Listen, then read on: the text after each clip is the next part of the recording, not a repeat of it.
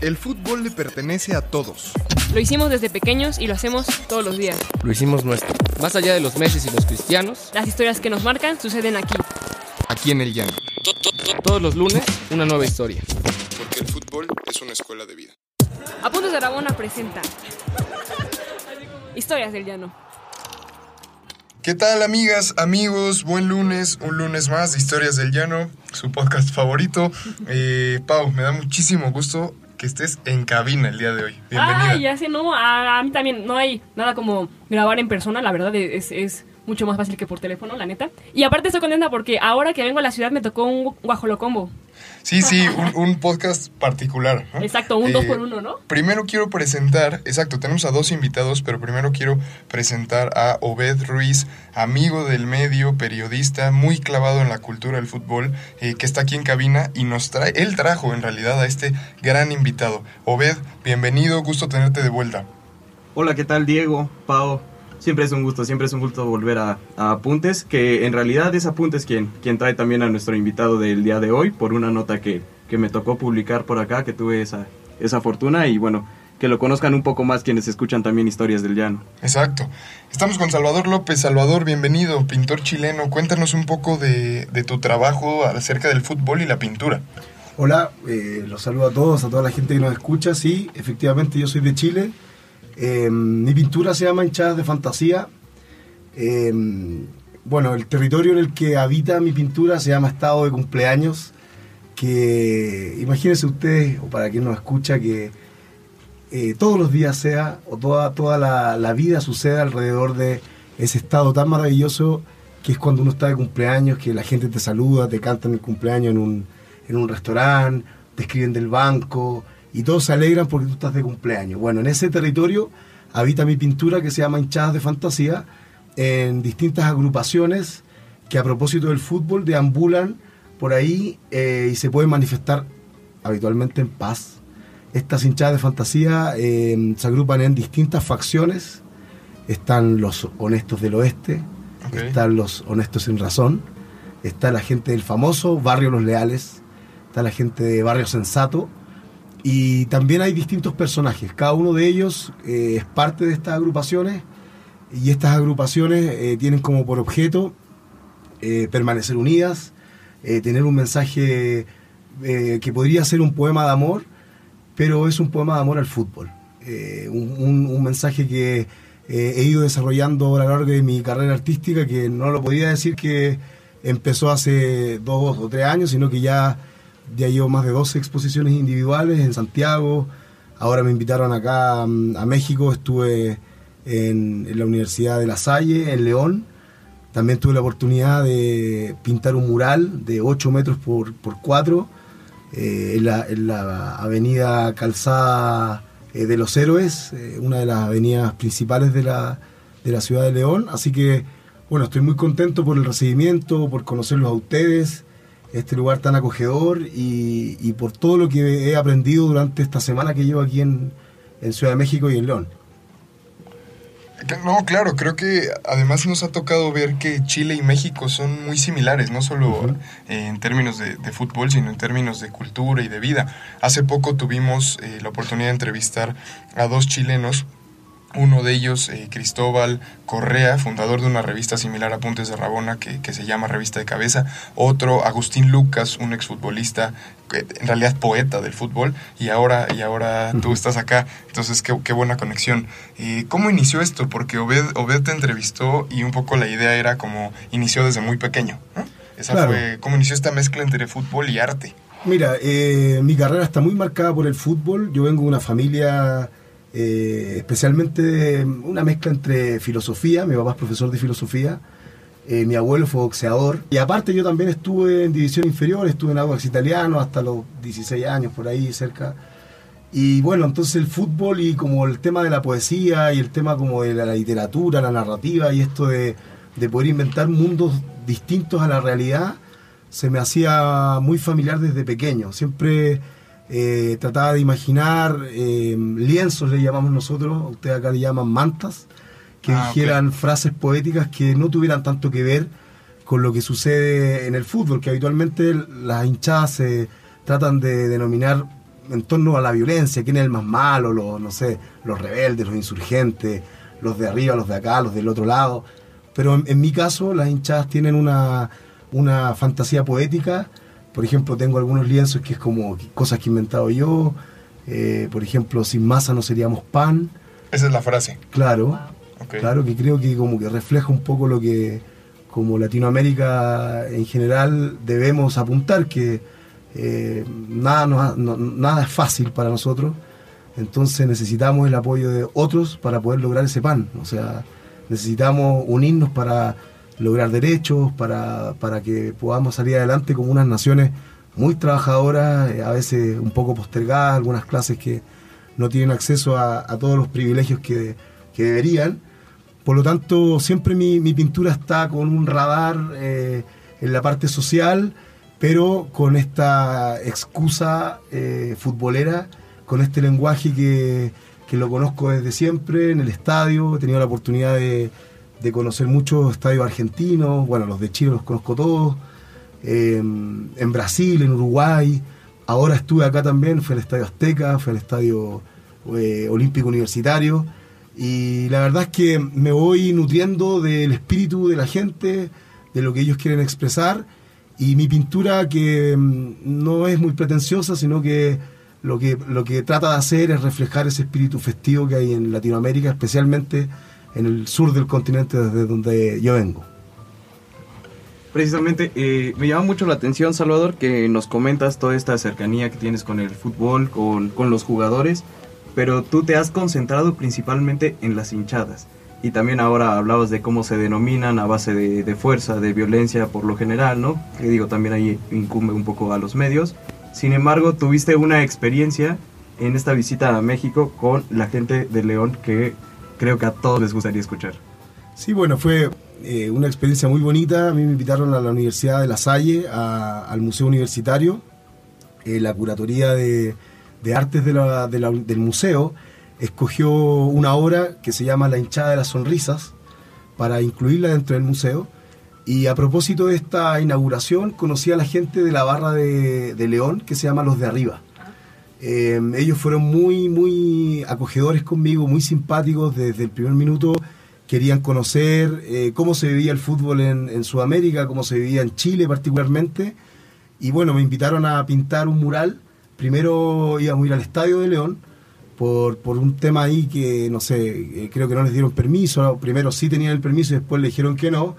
Eh, la cosa es que no lo pintamos en el estadio, pero después eh, pintamos un tremendo muro de 8 metros por 4 en una de las avenidas más importantes de León, en la eh, calzada de los héroes, que está en un lugar donde, donde hay bares, donde hay gente que sale a pasear, donde se junta la familia y donde también los hinchas van caminando al estadio, se juntan en ese lugar. Y bueno, tuve la oportunidad de poder pintar este mural, primera vez que yo he pintado un mural, yo soy un pintor más de tela, de, una técnica un poco más clásica, y siempre con valentía, siempre hacia adelante y con el apoyo de ellos, logré hacer este, este tremendo muro.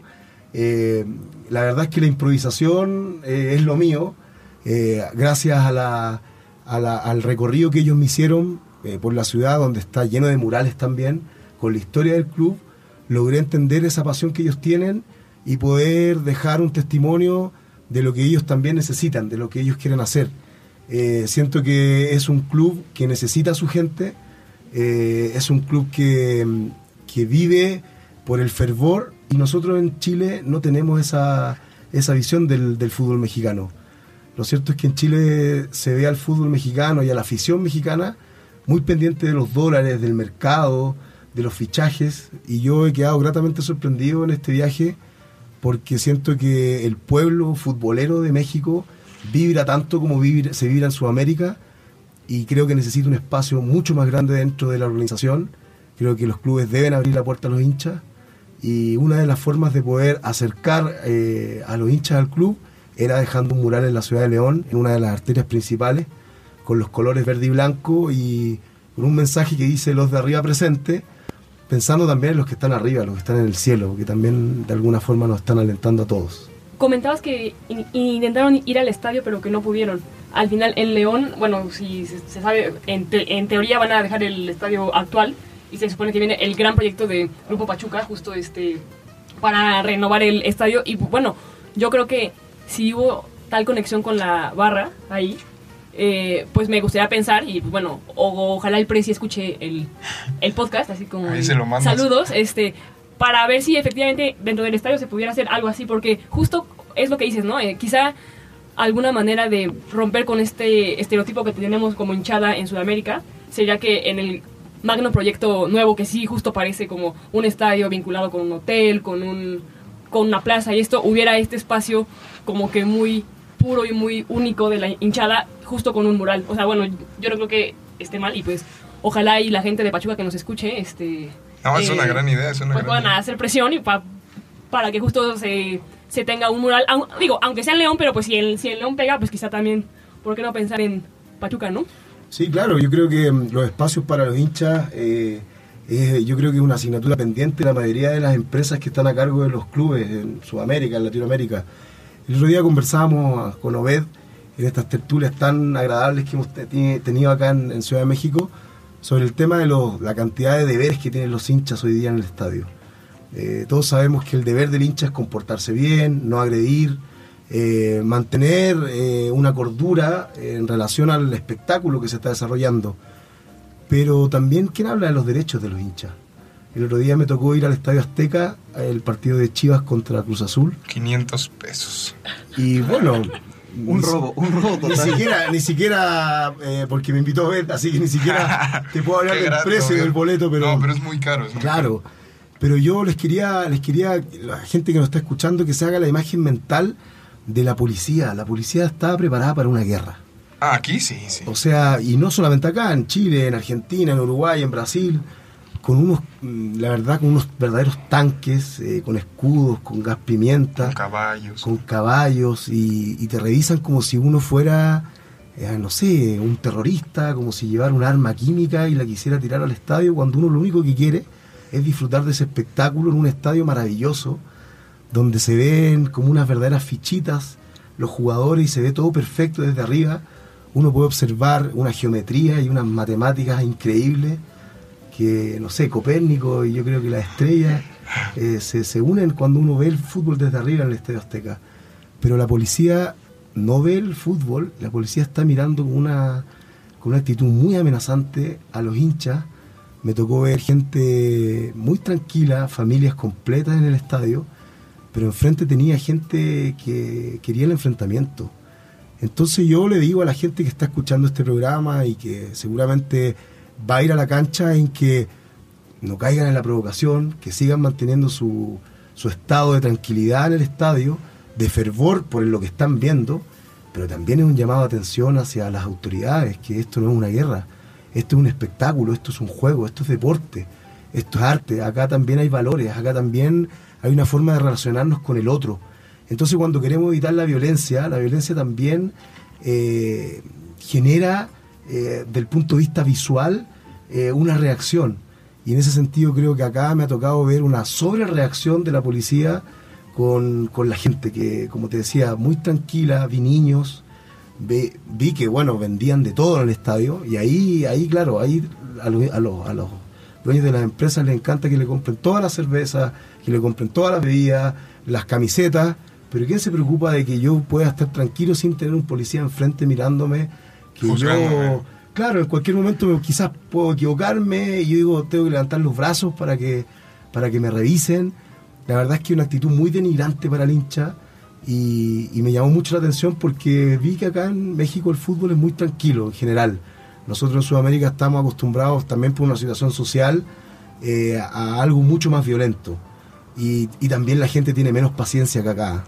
Te lo debo decir, en Chile la gente no permite tanta, tanto hostigamiento y hay un poco más de reacción del hincha. No, que- creo. Además, digo, Obed acá está más enterado del tema, pero creo que sí ha habido un esfuerzo sistemático por parte de las directivas por acabar con el color, ¿no? O sea, por acabar con eh, las banderas, los cánticos, las barras, ¿no? El caso de Chivas, por ejemplo, que desapareció o intentó desaparecer la barra. Eh, de- digo, ahora Obed, no sé si profundizará, pero, pero sí hay un intento por generar un tipo particular de espectador, ¿no? Así, sentadito, bien portado, eh, que, no, que no diga mucho. Sí, no, claro. Y bueno, quizá este van a decir que estoy en contra de Pumas, este, porque ya voy dos, dos programas hablando de ellos, pero justo, o sea, eh, a mí me, me llamó mucho la atención cuando al- alguna vez platicando con alguien de la barra de Pumas dijo, es que cuando entró la nueva administración, lo que hicieron fue justo mandar a las barras tradicionales a donde peor se ve el partido y hacer pues una zona como pseudo VIP, pues, o sea, muy similar a pues a una idea que parece de risa, pero pues que sale en Club de Cuervos al, al- al final del día, este, en la cual justo pues, como por qué vas a llegar y justo perturbar el ambiente que ya tenía este la gente que más disfruta de ver el fútbol en ese estadio eh, domingo con domingo, ¿no? Y que además es un modelo que, valga la pena, aprovechemos que está aquí, se lo copiamos a Chile con esta famosa ley de estadio seguro en la cual nos prohibieron el colorido, la pirotecnia, los fuegos artificiales, las mantas, los trapos, incluso entrar con playeras. eh, si quieres formar una palabra dentro del estadio, te amenazan, te dicen que no puedes entrar, te dicen que, que te van a llevar al detenido. Cuéntanos un poco también, Salvador, cómo, cómo se ha resentido y también cómo ayudarían las hinchadas de fantasía a enseñarle a los hinchas del fútbol de Latinoamérica, de México, a no aguantar y a resistir en contra de la autoridad. Bueno, eh, gracias por la pregunta, Obed, porque la verdad es que lo que más me gustaría era que es que ojalá estas hinchadas de fantasía se convirtieran en realidad. Eh, como les explicaba antes, eh, yo trato de sacar elementos de la cultura popular, eh, de canciones o, o cosas que también yo voy sintiendo y las pongo en estos lienzos. Pero claro, como tú bien dices, está prohibido, está prohibida, están prohibidas las palabras, está prohibida la expresión. Y, yo creo que, claro, la, la exclusión genera más violencia. Desde ese punto de vista, las hinchadas de fantasía eh, nacen como una respuesta a este fútbol mercado, a este fútbol que se pone una venda para no ver lo que la gente realmente quiere ver, que es la expresión popular, es un holgorio, es una fiesta. Es que no sé, estoy, Pau, no, eh, es que justo creo que un poco sin palabras aquí. Tu idea era maravillosa. O sea, tu idea era maravillosa, la de que todos los clubes deberían de replicarlo. ¿no? Sí, no, claro, claro. O sea, al final creo que hay veces que se nos olvida que el fútbol no es solamente para los jugadores y los compradores, ¿no? Sino que realmente es para la hinchada y la, y la gente que lo ve, ¿no? Y justo, o sea, en estas hinchadas de fantasía, igual, o sea, hablando desde la perspectiva de jugadoras, o sea, quizá incluso nos falta estar hoy en día más cerca a las hinchadas, que creo que fue algo que quizá, eh, pues, 20 años atrás o lo que sea, o sea, sí, sí era al menos algo más común. Yo, en una, una de, tu- de la entrevista que, que te realizó Beth, él te pregunta quién es el verdadero protagonista de tus cuadros, el fútbol o el arte, y tú, y tú le respondes, para mí el verdadero protagonista de lo que yo hago es la gente. Para mí es muy importante el tema de la hinchada, la masa y la expresión popular. Eh, sin las personas y sin los espectadores en un partido no existiría este deporte. Y creo que si lo podemos llevar un poco al fútbol mexicano es, por ejemplo, el caso de Veracruz, ¿no? Que es, o sea, uno no puede pensar cómo la gente sigue yendo. Y la gente está, y la gente viaja. Y que te hagan una pintura a ti, ¿no? Que eres el despreciado del sistema, ¿no? El marginado, pues hace todo el sentido del mundo, o sea, le vuelve a dar, eh, le da fe al fútbol. Claro. Mira, y lo otro que, que yo he visto acá es que la gente es muy amable. Eh, en general, el hincha, el hincha está todo el día pendiente de sus futbolistas y también, lamentablemente, los futbolistas profesionales, tomando el tema que, que tú conversabas antes, eh, se aleja cada día más de, de su gente, de su pueblo. Porque claro, con contratos millonarios, viviendo encapsulados, eh, con autos blindados, con seguridad todo el día, con representantes, con agentes de prensa, eh, escribiendo a través de un teléfono, quizás ni siquiera escriben ellos, eh, están cada día más lejos de la gente. Quizás lo mío puede sonar un poco romántico, puede sonar un poco eh, que es de otra época, pero yo creo que cada día lo necesitamos más. Tomando esto, y es una pregunta muy franca, o sea, ¿qué, ¿qué crees que hoy en día tendríamos que hacer o tendría que hacer el gremio futbolístico? O sea, y puntualmente los jugadores para justo volver a estar más cerca de la hinchada? Eh, es simple, acercarse a ser más humano, solo eso.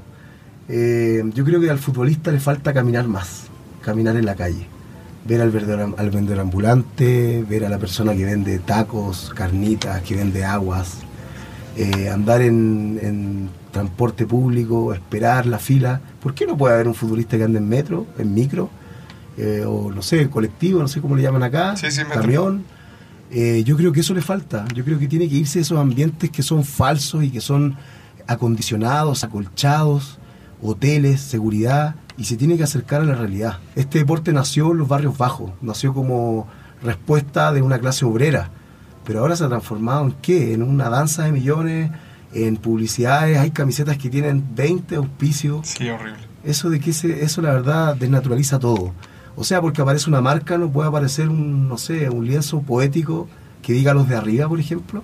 Eh, a todos los escuchas, entren a hinchadas de fantasía, chequen toda la obra de Salvador y cuando la vean creo que también se van a hacer esta pregunta. ¿Qué cantan las hinchadas de fantasía?